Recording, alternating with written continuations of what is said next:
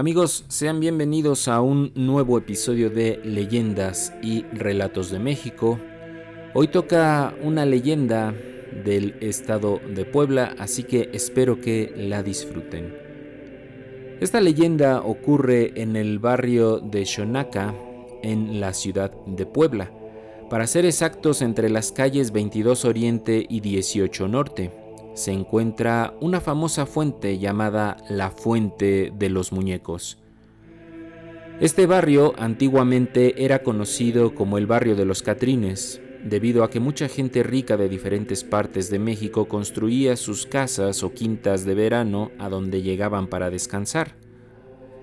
Entre esas casas estaba la del expresidente Manuel Ávila Camacho, y es en este lugar donde comienza la leyenda, pues se dice que dos hermanitos de, entre 6 y 7 años, hijos de un caballerango que trabajaba en el rancho del entonces gobernador Maximino Ávila Camacho y hermano del expresidente, salieron rumbo a la escuela, pero al caer la tarde sus padres no los vieron regresar.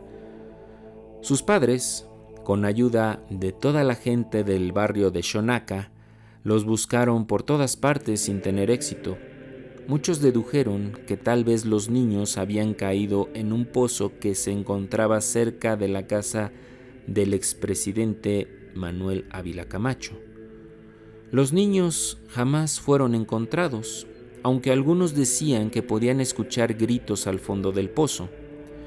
En honor a ellos, tanto el presidente como su hermano en esa época decidieron construir una fuente con las figuras de los niños justo donde se encontraba el mencionado pozo, y es a partir de ahí que la leyenda cobra mucha fuerza entre la gente, pues dicen que por las noches las figuras desaparecen por varios días y luego vuelven a su lugar de origen. Otras personas relatan que se puede ver a dos niños jugando en los alrededores al tiempo que las figuras desaparecen de su lugar. Espero les haya gustado esta leyenda de la ciudad de Puebla.